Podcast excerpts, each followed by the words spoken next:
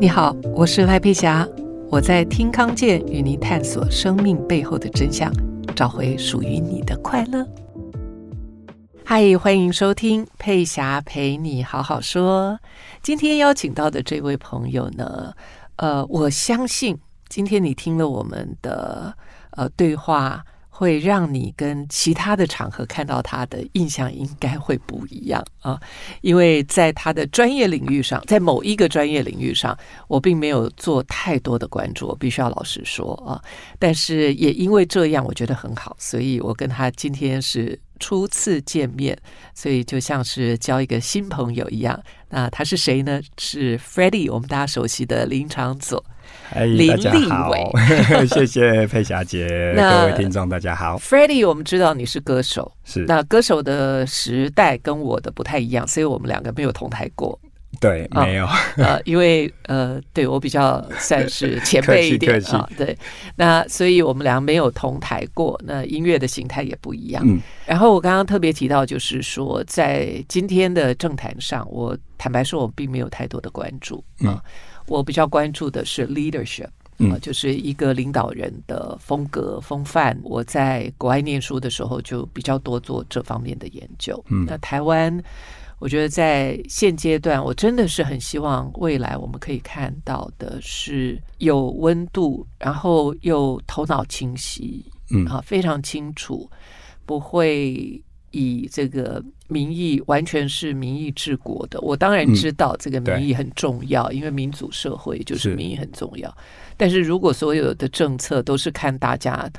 呃的民意投票，那我觉得那也。会是个问题，是啊，因为话题就没有办法深入，因为大多数的人知道的都是表层而已。对，所以在那个领域上，我必须要自首，我并没有太熟悉。嗯，但是今天我们要来谈的，当然可能不会是呃执政啊、立委的这一块，反而是比较是你说这两年。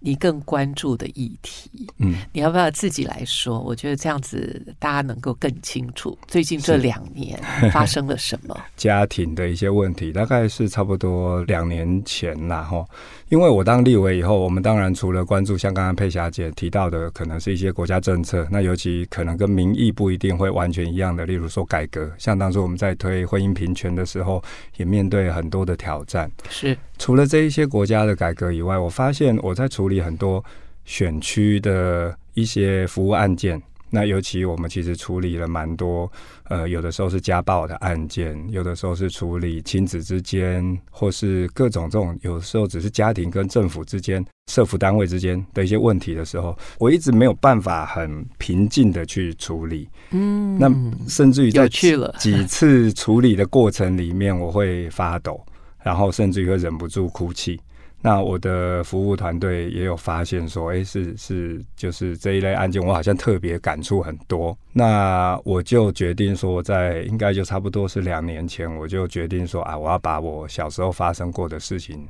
写出来，因为我我我自己是是以为说我我就都不要理他，久了就就就没事了，因为我自己跟我父亲之间关系是很很不好的，所以我就我我本来一直以为已经没事了。然后我也是有长期的，从高中以来都有在服这个身心症的药物、焦虑症的药物。那我觉得就照医生讲的这样子吃吃吃，我觉得我的生活如常嘛，吼。那也有小孩了，有了自己的家庭了，就觉得那就就应该以前的事不会再来烦我。结果我发现我在处理这些服务案件的时候，我发现我的身身体会没有办法。去配合我有比较稳定的表现，甚至有一次在那个家暴的修法的时候，我在现场那一个呃公听会，我也是我我讲话没办法像我现在这样好好的讲，所以我后来我就决定说不行，我我觉得这个事情可能没有离开我，这个事情我必须要来面对，那我就把我。小时候经历过的这一段，把它写出来，然后而且我也要告诉更多的人说，在这个社会上面，很多人都有遇到类似的事情，然后也会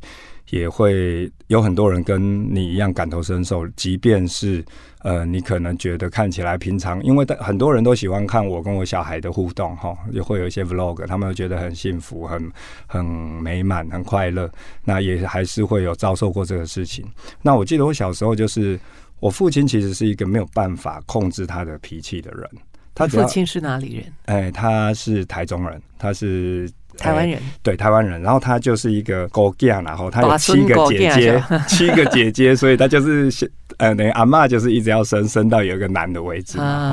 所以我小时候就听过姑姑讲很多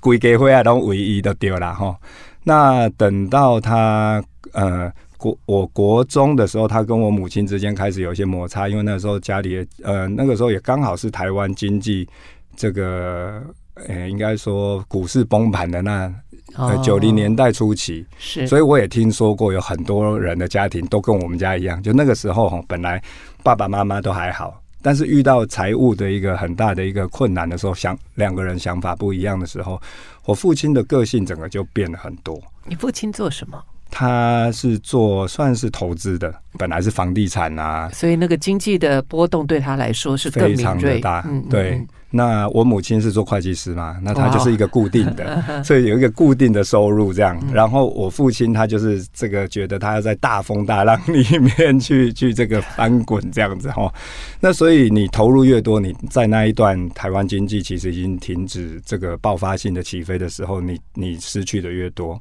那他跟我妈妈之间关系就很不好，那后来就诉诸暴力。每一次我母亲跟他有一些意见不一样的时候，他就用暴力，想要用暴力解决。因为讲美讲美赢嘛，对啊，讲美赢，讲美赢的用用怕还要用怕还紧。啊，我我妈妈当然一一是一个女强人啊，伊做个迄个会计师工会理事长呢，伊还干嘛讲？伊也干嘛讲？对啊，伊嘛干嘛讲？伊读个硕士哦，他念到硕士，然后我爸爸他就是学士毕业，所以讲也干嘛讲？规今嘛规家伙啊，这个。诶，财务嘛是我在花，好啊啊！你讲没呀？我你别用怕。那所以两个人之间就很紧张。那我作为大儿子、长子哈，那个时候我就是国中，然后到升高中，就我懂人鬼爷汉草马卡后嘛哈，我就常常会是在第一线。嗯，应该说他们吵架我都不想要介入，因为我我自己那个时候升学压力很大。但是只要弄到变打架的时候，我的弟弟妹妹。他们就会跑来我的房间说又打起来了，然后我就会我就会要到第一线去想办法支开我爸，甚至于变成是我跟我爸打起来。Yeah. 然后这个过程其实我身上就有留下很多的伤痕，像我现在在佩霞老师对面看到这一个整个右手的一个的安尼尿尿啦哈，这个当这个就是我爸那个时候用把酒瓶打破了以后。那个跟我 变成是一种决斗的状态，对。然后后来我的右手筋就被他弄断了，然后整个流血流得很惨。那隔天要考，我记得这一个是也最严重的，我一直还在心里的。其他的小伤口就不讲，这个因为隔天要考模拟考，所以我随便用用那个包扎，用卫生纸包扎起来，然后去学校用左手。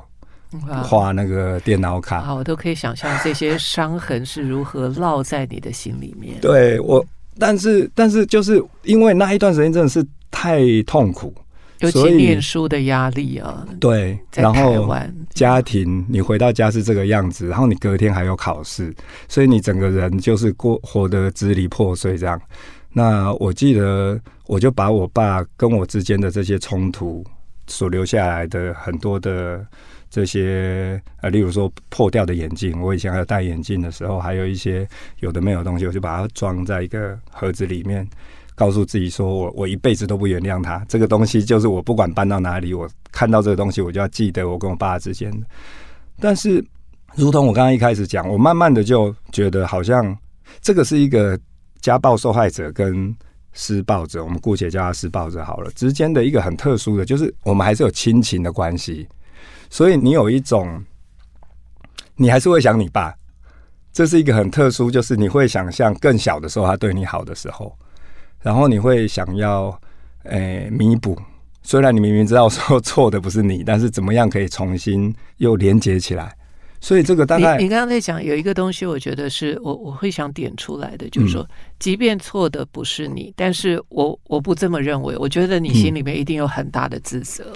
因为我们有一个文化的一个那个就是勾开安诺马西列老贝，对对吧？林奈山，所以那个看起来好像是说是对方不对，但是我好像做了反抗的那个自责，我觉得那个也是一个很难磨灭的。对，这个是一个我一直没有办法面对的原因，因为包括我很多亲戚在那个时候也会指责我，我的亲戚也会说我怎么哦，包括我也支持我爸爸妈妈离婚啊。那时候他们已经打到这样，我妈妈问我，我爸爸问我，亲戚问我，我都说我觉得应应该该跟离婚啊，要不规家会啊，那个会让根本就带不落啊。他们全部都会说啊，你做囡仔那也当然，你做媳妇那也当然，你讲。所以我的确真的是有很长的一段时间变成指责的的对象，因为里外不是人。对，所以这是一个很痛苦的一个过程。然后到了。到了大学以后，我就搬出去了嘛，就我妈妈就跟我爸也离开了啊，小孩子也都搬出去，我们大概有好几年的时间就没有跟我爸联络。那也是一直到我刚刚讲说，这个好像过年期间，然后到了的时候，总是会想说啊，不是，爸爸不知道现在过得怎么样。就某一年我就打给他，之后我们就慢慢的又有开始一起吃饭，但是这是一个很可怕的一个过程，就是你只要一起吃饭哈，他就会吃大概前。前半个钟头都可以聊一些别的事，后面就有讲以前家庭的事，他就会开始指责我，就会说那个时候就是我们没有帮助爸爸妈妈复合啦，哈，没有，我们反而支持他们离开，家庭才会变这样。哇，那个话匣子一打开就不得了。对啊，我就我就真的是很没有办法，我我我我每一次到这种状况，我就都真的会觉得团圆不如不用。嗯，所以我今年年初，就是我这两年分享，除了前面那个家暴的事情，然后告诉很多人说，呃，你可能在某一些状况会被认为你才是错的人，但是你不是。然后以及今年我又写了一个说，团圆的时候也不一定真的要用传统的团圆模式，你去找你的朋友聊天，或者你自己一个人好不容易有几天可以亲近一下，这个都是你自己享受这一个假期的一个决定嘛。所以在这个过程里面。你有去接受过心理咨商吗？没有。哦，我我强烈的建议，因为呃，以我因为我这过去几十年啊，嗯，那我觉得这这个你，因为你刚刚讲了这个，我很心疼，我非常非常心疼。嗯，那我也知道有多少，因为你自己碰过，尤其是你就在你的身上，所以你甚至于你看到人，你都会有那种共鸣。对，对方可能不需要讲，你可能因为那个那个 vibe 是这样，因为你有那样的背景跟历史，嗯，所以只要有那样类似，因为加害者跟受害者其实都在痛苦当中。对，就是说没有哪一个是是不受苦的，加害者也有很大的痛痛苦，这个受害者那那更是如此，因为他们共同在处理的都是身上的痛苦之身。对。如果真的想起来你父亲的童年，我觉得都有迹可循。就是你父亲也是一个受伤的孩子。嗯，那你现在做了父亲了，你要很有意识的看待，否则的话，没代志的时阵拢无代志，你那都有代志，压力来的时阵，你你你想看，你敢若咨询的时阵声音，呃，会丢你啊。但是事实上，那整个 energy，它包括很有可能。你现在是儿子还是女儿？女儿，女儿。对，如果你有儿子的时候，到他的青春期的时候、嗯、叛逆期的时候，那个东西可能都会都会从我们的这个内心深处哈，不知道从哪里就冒出来，就是可能就是一句话冒出来，或不知道在什么样的情况之下，他就会像那个可乐的气泡水一样，就是冲上来。嗯，所以你刚刚你刚刚在提到的那个，我我觉得很多人都有这样的经验。那我现在坐在这里。跟你这样说，是因为我虽然不是家暴，但是我有很深的被遗弃的那个生命经验。因为我是单亲妈妈带大的独生女儿，所以妈妈的痛苦都在我身上。对于男性的不信任，其实你身上，我刚刚在你讲的时候，我觉得还有一个东西是很可怕的，一般人不会去觉察的，就是你最爱的妈妈，她是恨男人的。对，然后你身为一个男性，你你知道这种这种就是一种性别上的原罪，这这这件事情其实它是很深的。所以呃，如果能够有那专业的智商没什么，你你就想说，他只是坐在那边听你把故事说完，然后你不用操心，因为你内在已经长大了，你已经有智慧，你有意识，你会听到你自己说的。就因为你说出来了，你就会成长。它跟你在脑子里面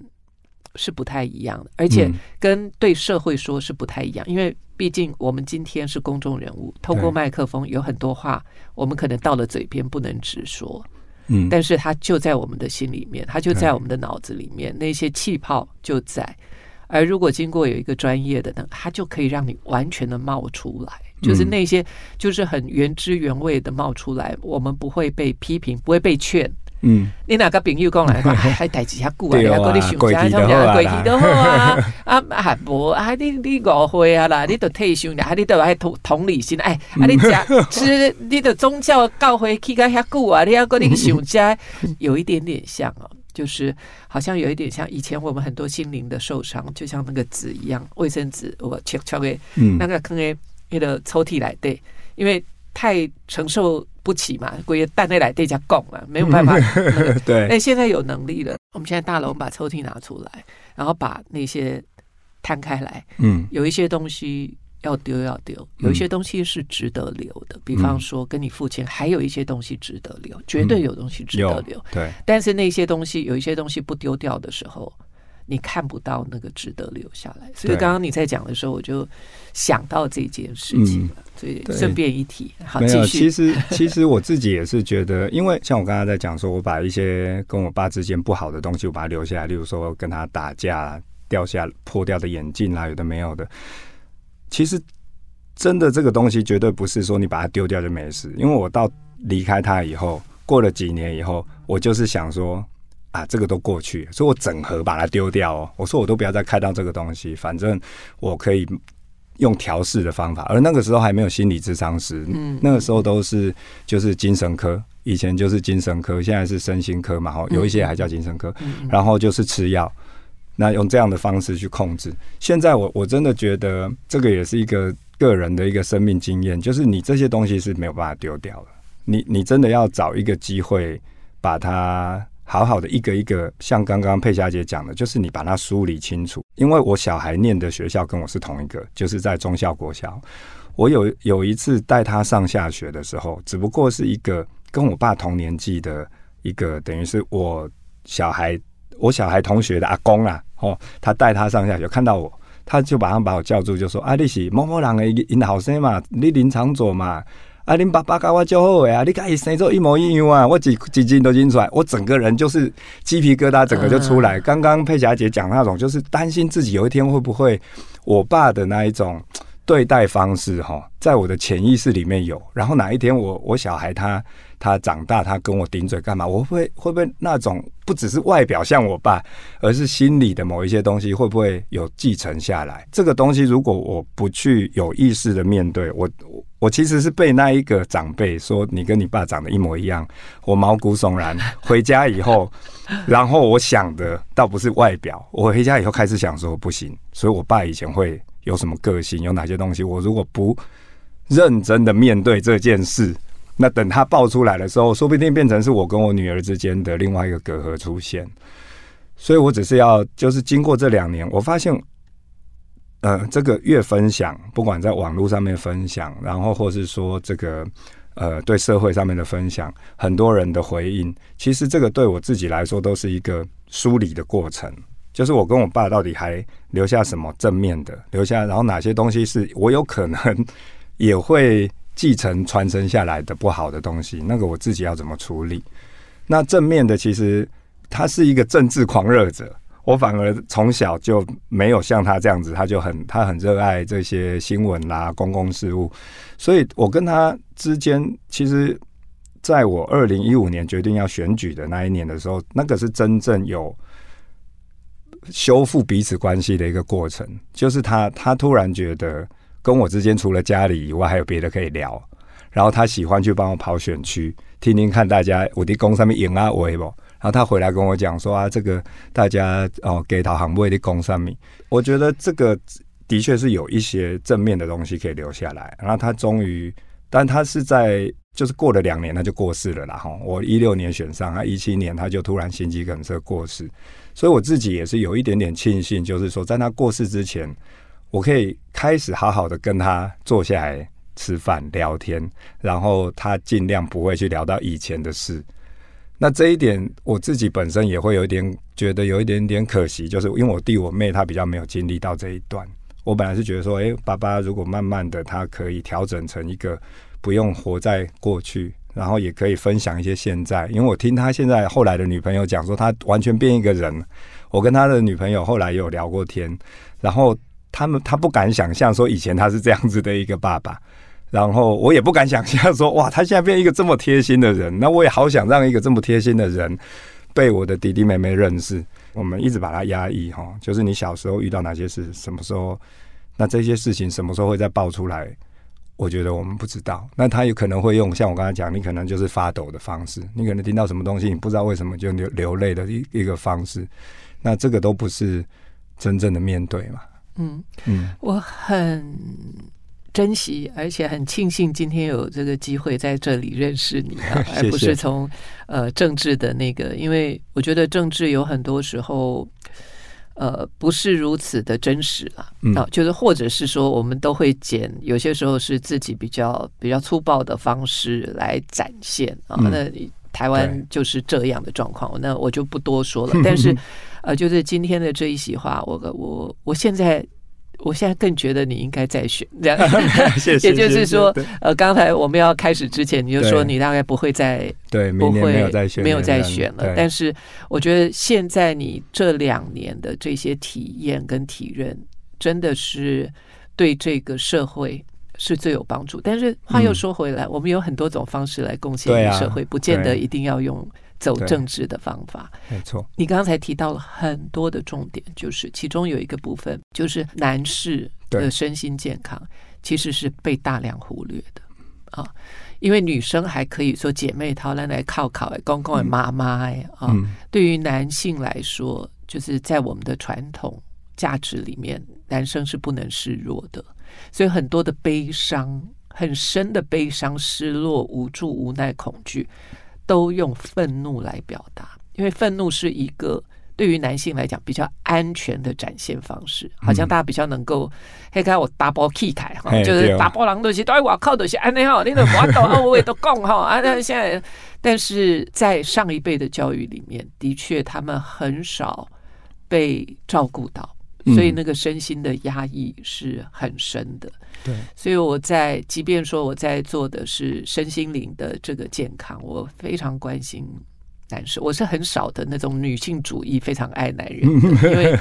我看到女人的强势，嗯，我看到女人的这种反扑啊，当然以早期被压抑之后的反扑，然后男性也就很自然的在那样的整个环境的文化之下。的确有很多的压抑，然后你刚刚特别提到了你自己的经验跟爸爸的这个和解，嗯。啊，然后很感动的是，你有说到你跟你爸爸最后那两年的时间，但是我刚刚听到了一个有趣的事情，就是，呃，因为你父亲热爱政治，嗯，所以那个很无意识当中的你也就对。投其所好，对，好那个。其实都会有关系的，然后也在你自己的灵魂深处用这样的方式跟父亲和解。嗯，我觉得很动人啊，那个动人是让我们很感动。对他，我觉得男性的压抑这一点哈，在台湾的社会，我我从我父亲看到，我真的是觉得，呃，怎么说，就是就是这一种压抑，真的要想办法赶快释放比较好，要不然真的太不健康。对，因为当我爸爸他。我爸以前是非常反对我做音乐，政治这一途，他当然一开始也是反对，虽然他热爱，但是他就觉得，哎，这不是垃圾中哈，我们又不是政二代什么的，不是我们这种玩得起的。但是我决定以后，他就觉得，哎，他可以有一些帮助。但他音乐是自始至终他都反对，他就觉得说，啊，你这个都不正经的啦，怎么样？结果在他过世，二零一七年他过世的时候，他女朋友整理他的遗物里面啊，有一盒东西，里面是他。有我以前不管得奖啦、出国演出的简报，然后我看到我也是整个眼泪马上流出来。我想说，他从来没有讲到变成，就是这就是我们家里的一个文化。我们家里文化就是对对方有怎么样的感觉都可以讲出来，而不用压抑。那我我也是希望我们的社会应该是这样，要不然一定会后悔啦。你到你不管到什么时候，不是小孩后悔，就是长辈后悔，那个是一个很。我我是真的很希望说，如果我爸爸活着的时候，他给我跟我说，他某一次看到某个新闻，可以打个电话跟我说啊，他也觉得很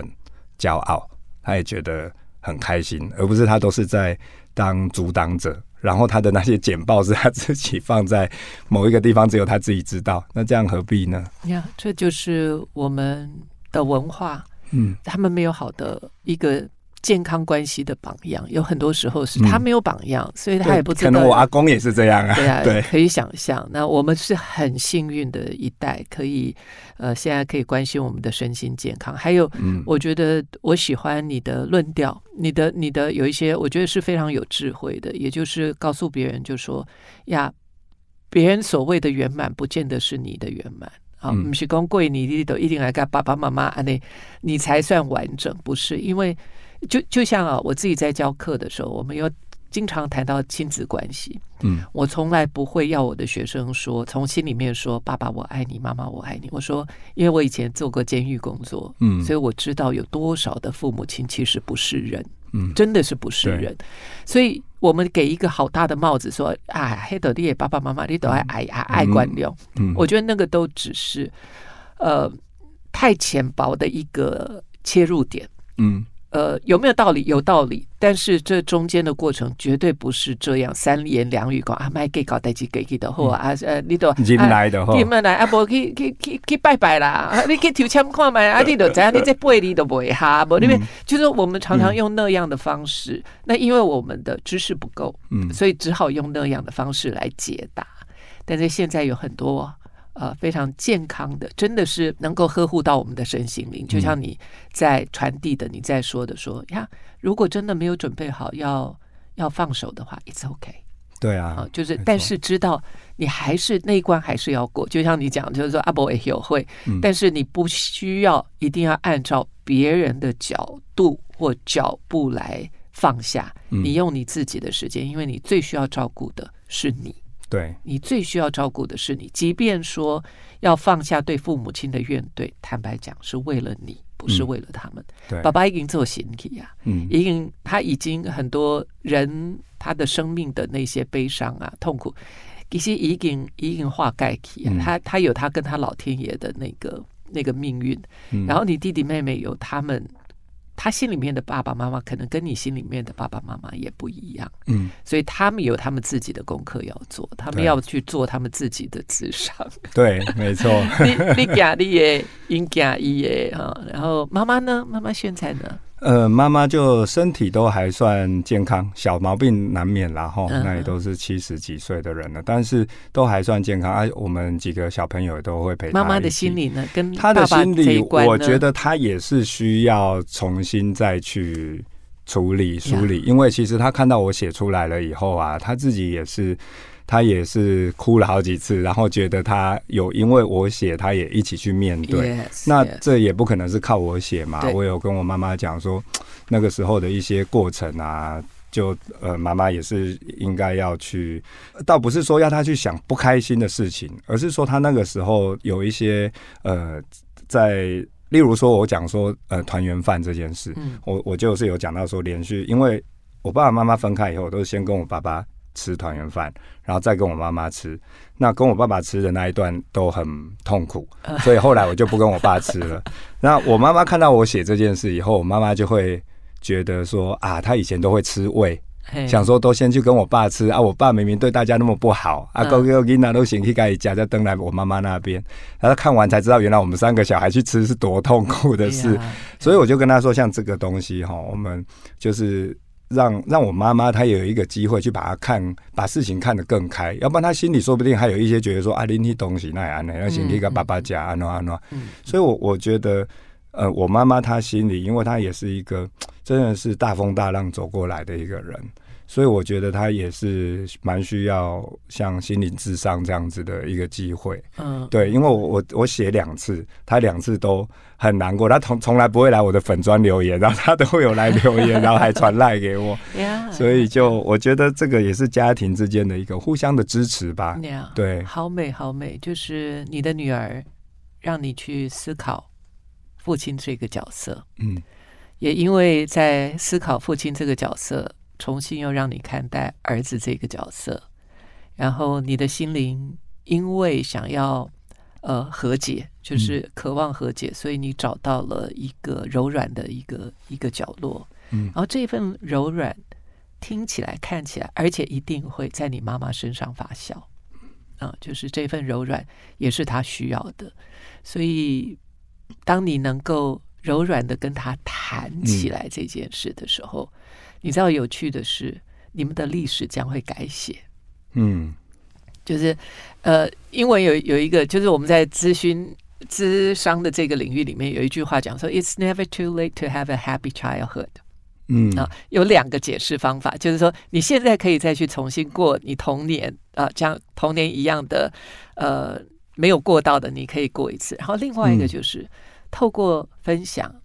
你会再去看到以前没有看到的事情。嗯，就是说，当我心里面有一个痛的时候，之前的喜我们很有可能都压抑，被那个痛给遮盖住了。嗯、但是那个痛，如果我们可以重新去面对，然后从那里面看到它的珍珠的时候，嗯，你会看到那一段关系的神圣。嗯，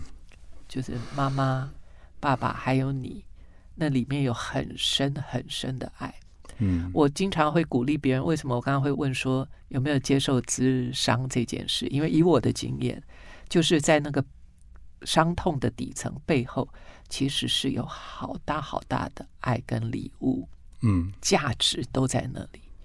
但是如果那个恨没有掀开的话，它会产生人跟人之间的隔阂。嗯但是，一旦你把那一层纱要够勇敢去把那层纱剥开的时候，你会看，在那个背后都是爱。嗯，对，我可以，我可以体会跟感受得到。就是你如果不去把那一个恨把它拨开，然后不去面对那一段关系的话，其实你只是想办法远离那个关系，所以你也看不到爱的部分。呀，对。我觉得我现在正在回家的路上，我是真的很深刻的感受。然后我身边有几个朋友，他们因为去参去接受心理咨商以后，跟我讲说他痛哭在现场的全身的这个释放释放的感觉。然后呃，我我觉得我正在做一个心理的准备要去，因为对我自己来讲，这就是一个。就像刚刚佩霞姐讲的，这这是一个过程，这是一个对呃寻根的过程。对，那对对我自己来说，就是我有没有办法，我有办法承受现在要开始完全的这个释放的机会？慢慢来，慢慢来。我们有一辈子的机会，一一辈子的时间，也不需要强迫自己。嗯、对我，我今我相信，就是说，一旦你有这样的想法跟意识的时候，呃，我我觉得，甚至于你眼睛看到的都是疗愈。就是你会去看到的，嗯、你随便可能看到一只一只虫啊，在那边 跟跟着妈妈，或者是一只蝴蝶，你都会，只要你愿意的时候，爸爸就会透过各种形式来让你明白。嗯、那其实那份爱，它一直都在，只是我们眼睛真的有些时候被那个痛给蒙住了。嗯，其实我也想跟。就听众朋友分享，就是其实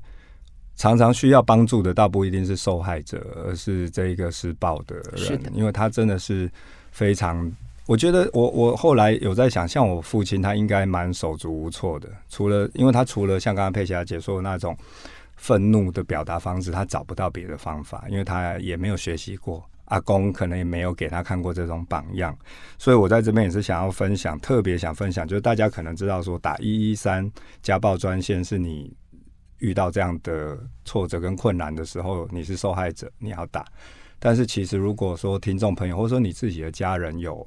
这一个倾向施暴的倾向，或者他只能用愤怒来解决，他也想要找帮助的时候，其实现在各个县市也都有。处理这个现在所谓的家暴相对人的这个处遇的一些帮助了哈，那这些是我我我最近呃从分享第二篇以后一直在告诉大家，就是其实不只是受害的人、受暴的人要需要需要帮助。我觉得如果能够让所谓的施暴的人也受到帮助的时候，这个是这个这个关系是可可以很快就和解，很早就和解，而不是把对方抓起来把他隔离开。那我觉得。走到最严重的时候，可能是那样没有错，但是在刚开始的时候需要处理的，真的是一个关系上面的帮助啊。你刚刚提到一个，也也让我想到，你你你，我们来想就好了，就是听众也好，你跟我，我们来想，就是说我今天是个受害者，我已经就港口啊，嗯，如果我今天后来又演变成施暴者，嗯，那个那个是 double 的痛苦，对，对吧？我如果我今天如果是受害者，我都我都就是我只要聊这个受害者的伤就好了，嗯，嗯。哦，但是如果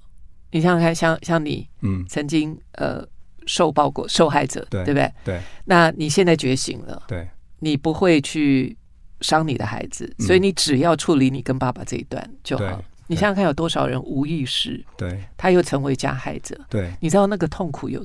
对，有很多人是这样。大，对他整个自我可能就要毁灭，在这一个同时是受害者，他已经是快分崩离析，但是他发现他要是家暴者，他也没办法做任何改变的时候，我觉得他，我觉得他他会变成完全没办法面对自己，是。完全不认识自己是谁了。那很恐怖啊！是因为你提到这个，我就想到，所以以前有一些人就跟我讲说：“说老师，那那个那些那个你你怎么不去帮他们？”我说：“我不行，因为他还没有找到支持系统。嗯，他如果看清楚，原来他是一个，因为你知道有一个部分，我们必须要脑筋要要要切掉，嗯，你才。”你才能够活下来，嗯、对不对？所以他看不到他自己，嗯、呃，造成别人的伤害，嗯，因为他那样可以自保，他最起码他活在我是个受害者对的这个角色，他还可以哀悼一下，对。但是，一旦他打开看到说，原来自己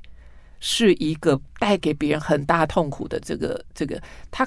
很有可能无法承受，对，所以除非他有支持系统，比方说他真的倒下来以后，嗯，他如果真的看清楚事实真相，他看到他自己是一个，他倒下来以后，他旁边要有人支持，嗯，要如果支持他，帮助他，对，如果没有的话，你看那个分，那那个崩裂崩盘，嗯，对，那你真的就会，所以走不下去。对你刚刚讲的那个，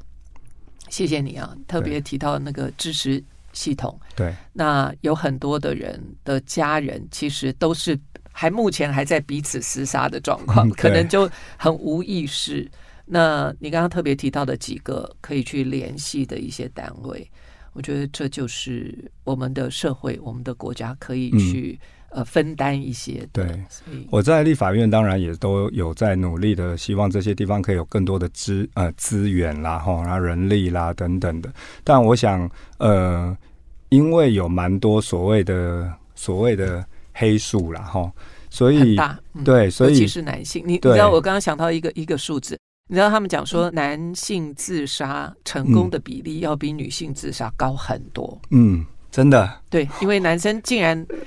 他要做的时候就决定要死就是真的要，就是真的，那女生还会有时候还是比较讲一讲啊，看看你会不会来救我，嗯、男生不是，嗯，所以那个数字。也在增加当中。对，所以我的意思是说，如果大家可以多去使用这一些资源，那其实就也会让这些资源变更好。要不然，其实在，呃，应该说案件的量有限的状况之下，样态有限的状况之下，其实它要进步的空间也就不多。它通常都已经是到只是要帮你找一个地方安顿你的这一种状态的话。那就只剩下找房子，找有没有地方，这个食衣住行可以让这一个受害者住的地方。我我是希望在更多前期的时候，你需要帮助的地方，也的时候发生这些状况，也都去找这些机制。那这些机制自然就会有更多的学习跟资源会进来，依住在前期阶段就需要的一些帮助。嗯，对，嗯，Yes，你的宝贝女儿为这个世界带来了好多的影响。因为他的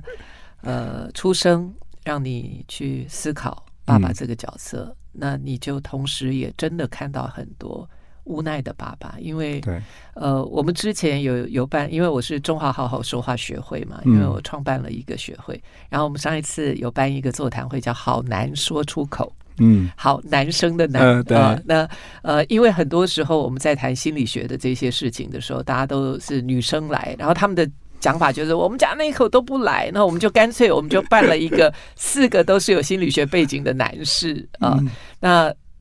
在那个时候就一致认同，大家都说我们男生也要有一个男性团体，呃，需要有一个男性的支持团体。真的是很需要，不能只是靠朋友打打球，嗯，对，喝喝酒，唱唱歌。喝酒讲的通常都是没营养的，喝酒还好，如果后面再哭的话，还有点 就有用。对对对。但是男生就是这样啊，不然就打架，对不对？运动，对，男生就是用这样的方式在处理他们的情绪。现在就是到卡拉 OK 大吼大叫这样子释放，但是。那是方法啦，但是还、嗯、还有其他更直接的，就像、嗯、呃，我觉得要面对过往的伤痛是一种勇气，所以我必须要讲，Freddie，你真的很勇敢。那呃，很有可能真的就是太太啦，孩子带给你的力量，嗯、让你愿意去好好的检视这一份关系，对你跟你爸爸的关系。嗯，然后好消息是，好消息是。很多人在在问我说：“老师，那我爸妈不在了，怎么和解？”我说：“No，你在和解的是你跟你心里面的那个父亲。对，所以这件事情我们就得做啊。爸爸，爸爸一一个结婚，他现在离神很近的，也可以处理。对啊，那是你要去把这些呃重新的去检视，然后也会你的检视，你一个人的检视，绝对会去影响你的弟弟妹妹、你的母亲，嗯、所以也不需要。”真的有些时候，因为我自己在这个领域里面很久了，不需要叫他们去做那些。其实你自己走这条路，嗯、他们就会跟着你一起穿越那些痛苦。嗯，真好哎、欸。对呀，对呀，对呀。我觉得，嗯，我我自己是很庆幸这这这两年来的一些感悟、感受，然后以及分享。那尤其我我。真的是有蛮长的一段时间，一直觉得当初是不是